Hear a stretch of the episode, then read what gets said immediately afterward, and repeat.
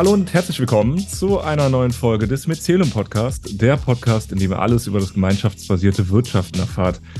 Ja, wie immer zu meiner, ja, wie soll man sagen, Frontansicht. Wir sind ja immer remote unterwegs.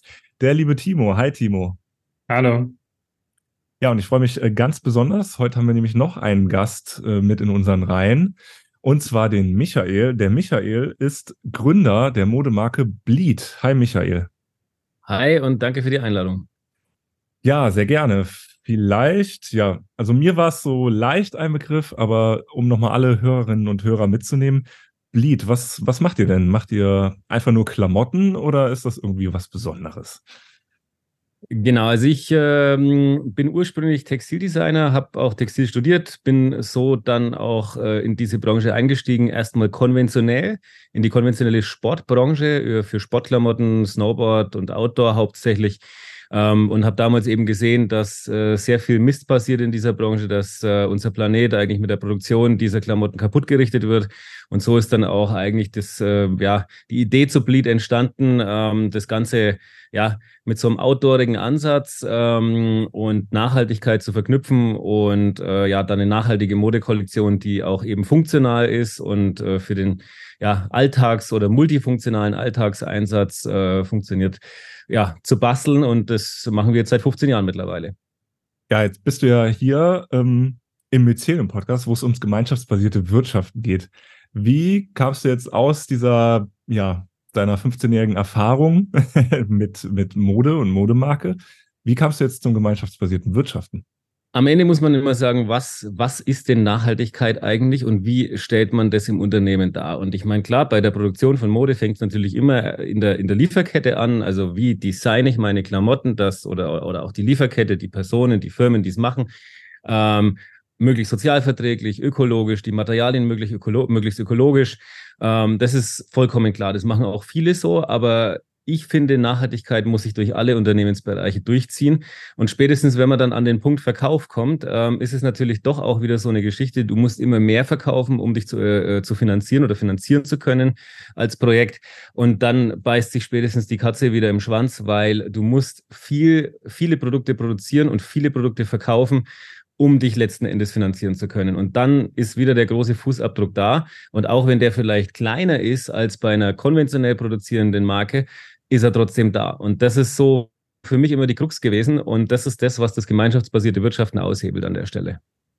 Okay, also du sagst quasi, die ähm, nachhaltigste Mode ist quasi die, die nicht gekauft wird, aber dann habt ihr ja keinen, ja, keinen Umsatz und ja, vom Gewinn, ja, ist ja ganz weit weg dann.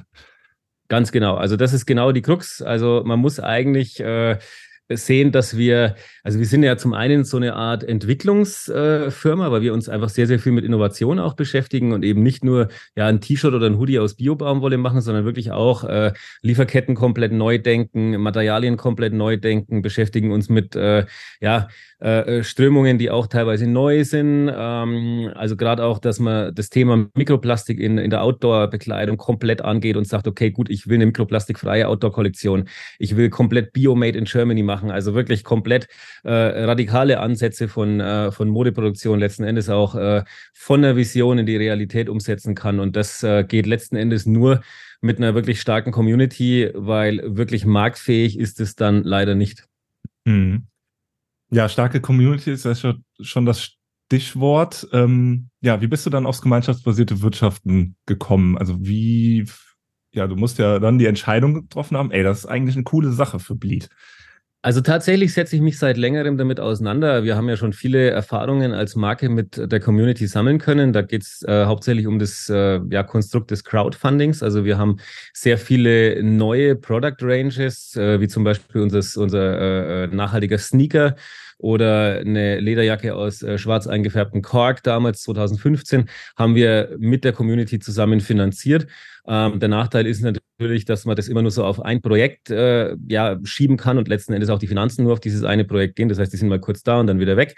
Ähm, das ist so der ja, Problemfall des Crowdfundings. Aber da haben wir schon so die ersten Erfahrungen sammeln können, dass es wirklich funktioniert, die Community da wirklich mit einzubinden in das ganze Konstrukt.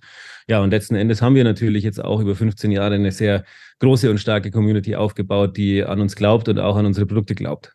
Mhm. Aber ja, bin ja mal ein bisschen da für die kritischen Fragen, aber es hat dann trotzdem am Ende nicht äh, gereicht und ihr seid in der Krise, kann man davon sprechen? Oder die Modemarke oder nachhaltige Mode ist in der Krise? Also generell ist äh, ja die Konsumgüterindustrie in der Krise, weil einfach die Kaufkraft fehlt. Ähm, es sind auch noch ein paar andere äh, Sachen, die da passiert sind. Also angefangen von Lockdowns im, äh, in der Pandemie, äh, was sehr stark auf den stationären Einzelhandel gedrückt hat, die Inflation.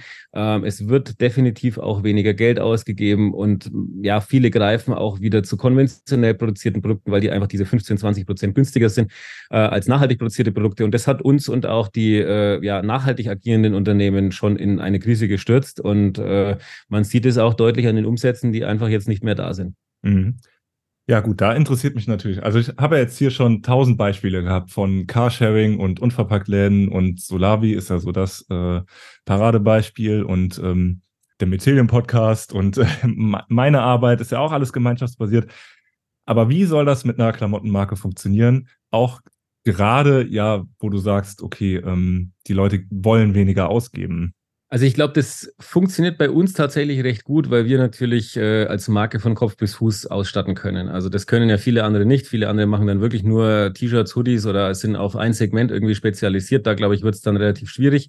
Aber dadurch, dass wir auch so, so typische tägliche, ich will, ich will jetzt nicht sagen täglicher Bedarf, aber äh, Bedarfsgüter wie Socken zum Beispiel anbieten, ähm, die man auch immer mal wieder ersetzen muss oder auch Jeans, Basic T-Shirts, solche Geschichten.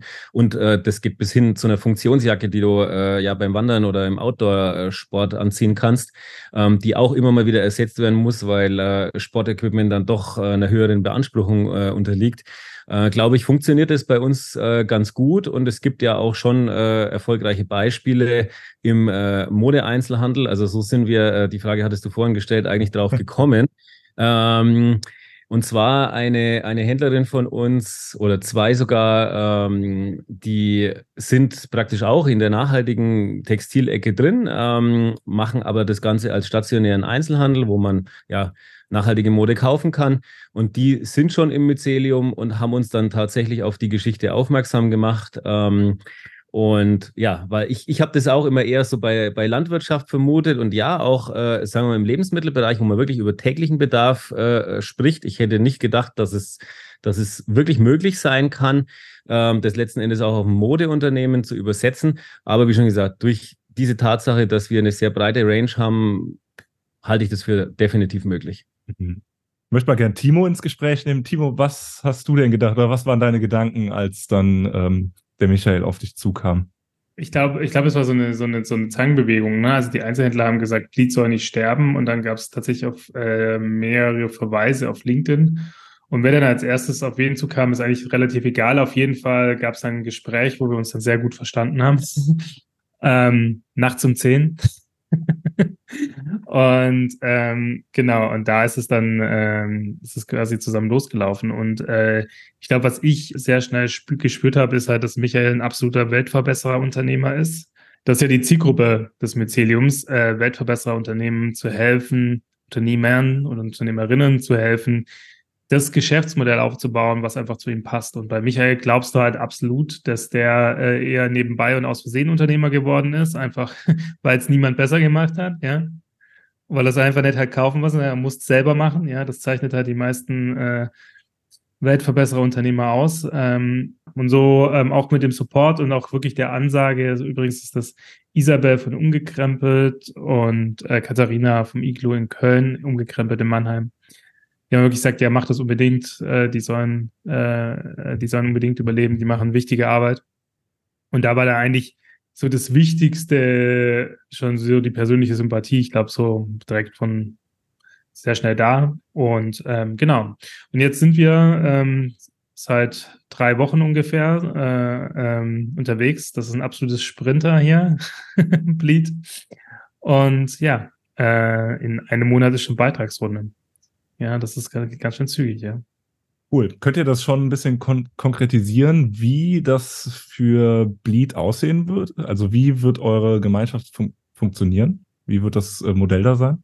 Ja, letzten Endes geht es natürlich um den Existenzkostenbeitrag, mit dem wir unsere Betriebskosten ausfinanzieren möchten. Ähm, und zusätzlich noch mit ähm, sogenannten Guthaben.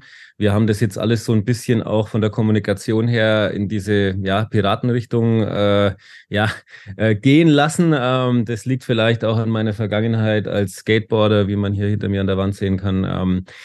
Ja, es ist, ähm, es ist einfach so, dass wir, dass wir da schon ein bisschen unkonventionell unterwegs waren und das schon immer und das passt eigentlich auch gut zu uns. Deshalb, äh, ja, es sind immer wieder auch so, so Synonyme wie Beute und solche Geschichten, die äh, da auch reinlaufen werden. Ähm, und ähm, ja, also ähm, letzten Endes geht es um einen sicheren Heimathafen, den wir über diesen Existenzkostenbeitrag äh, erschaffen wollen, wo wir dann einfach mit unserem Schiff reinsegeln können und äh, können da unsere Visionen äh, umsetzen, unsere nachhaltigen Visionen, die wir im Kopf haben.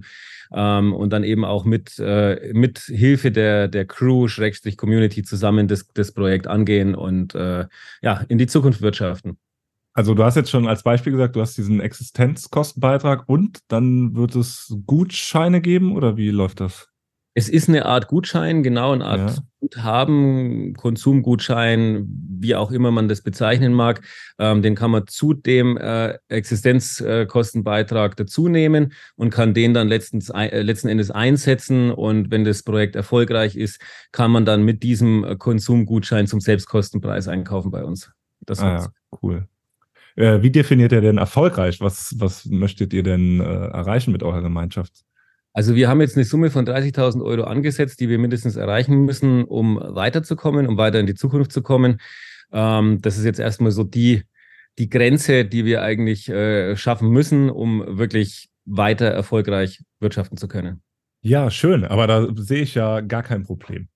Ja, das habe ich auch gesagt. Ja. Ja, wir hoffen auf unsere starke Community, definitiv, ja.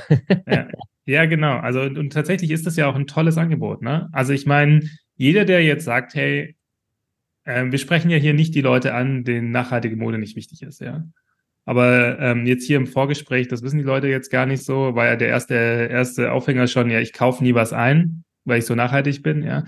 Das ist ja tatsächlich für alle normalen nachhaltigen Modelabels oder Modeläden, mit denen ich rede, immer dasselbe, ja äh, eigentlich will ich ja gar nicht auf Teufel komm raus verkaufen. Und genau bei den Leuten kann man aber sagen, so, ähm, die Frage ist, ob du die Transformation der Modeindustrie trotzdem möchtest. Ja? Und wenn dir das dann trotzdem wichtig ist, dann kannst du einfach dir frei wählbar einen Existenzkostenbeitrag leisten. Also da gibt es einen Orientierungsbeitrag von 44 Euro. Aber wenn du sagst, 10 ist mein Beitrag, mit dem ich mich gut fühle, dann zahl den. Und wir suchen dann einfach genügend Leute, bis die Betriebskosten ausfinanziert sind. So. Und dann, und das ist halt das Spannende, ja, dann kann Fleet genau diese Sachen machen, ähm, die am Markt auch teilweise dann einfach nicht möglich sind. Und ähm, genau, wenn du dann jemand bist, der doch ab und zu mal Klamotten kaufst, dann holst du halt zu den Existenzkostenbeitrag noch ein Guthaben dazu. Und äh, da ist halt auch das total Spannende, und das ist, ja, dass du halt der Bleed ja gerade damit dann auch möglichst quasi die Ware vorzufinanzieren. Das ist ja auch ein großes Problem äh, in mhm. der Branche. Und, ähm, und tatsächlich, wenn man das halt so zusammenfasst, ja, dann tun alle Markthemmnisse, ne? also alle die Hemmnisse, die verhindern, dass Bleed wirklich super nachhaltig sein kann und so nachhaltig sein, kann, wie es möchte, kann in Zukunft mit der Community, mit der Gemeinschaft möglich sein. Die Begrenzung für die Nachhaltigkeit von Bleed ist in Zukunft und vor allem das, was die Gemeinschaft mit möglich macht. Und das ist aus meiner Sicht total empowernd und ich meine, da werden schon viele Leute mitmachen. Ne?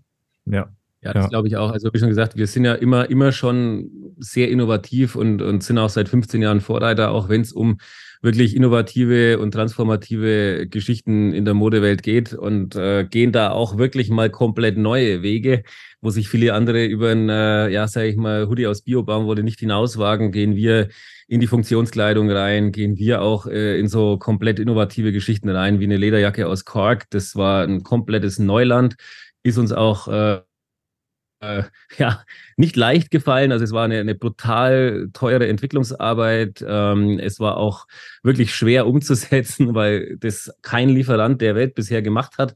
Ähm, aber solche Sachen, da trauen wir uns dann gern mal ran. Und jetzt aktuell geht es natürlich auch um eine einen Ausblick auf unsere Visionen zu geben. Äh, wir sind hier mit einer Weberei bei uns im Ort, die ist ungefähr fünf Meter von unserem Headquarter entfernt.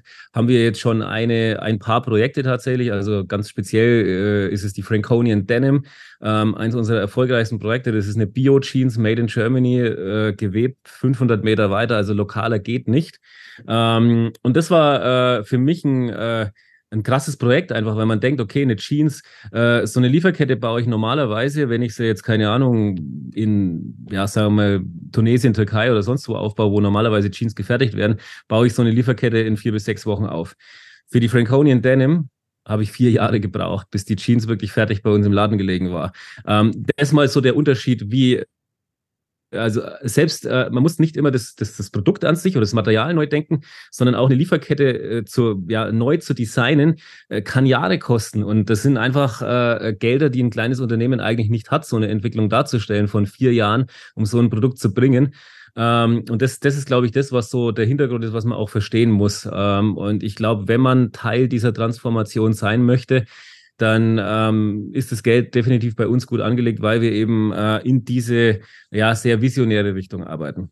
Mhm. Ja, cool. So, ja, dann würde ich noch mal ganz äh, gern so für die für den Abschluss ähm, noch mal kurz zusammenfassen, was die Menschen denn wissen müssen, was jetzt eure Eckdaten sind und ähm, ja, wann es losgeht oder wie es losgeht und wann die ersten Termine sind, wo sich Menschen informieren können. Genau, also die ersten Newsletter äh, zum Anteasern gehen diese Woche schon raus. Ähm, am Wochenende dann mit umfassender, also das ist circa in, ja, sagen wir mal, fünf Tagen ungefähr, äh, mit umfassenden Informationen und fertiger Landingpage. Äh, dann auch, da kann man sich komplett äh, über das ganze Thema, über die Beiträge, wie das alles funktioniert, äh, häufige Fragen und so weiter informieren. Und ja, dann geht das Ganze über die äh, ja, ja, circa vier Wochen und ist dann am Beitragsabend, den 24.10., ja, hoffentlich am Ziel. Ja, wunderbar. Cool. Bin ganz begeistert von dem Projekt, Michael. Danke. Ich bin äh, gespannt, wie es weitergeht und äh, vielleicht machen wir ja mal einen Nachklapp, wenn die Beitragsrunde überstanden ist. ja, Michael, dir alles Gute und vielen Dank für eure Aufmerksamkeit. Ciao. Tschüss. Ciao.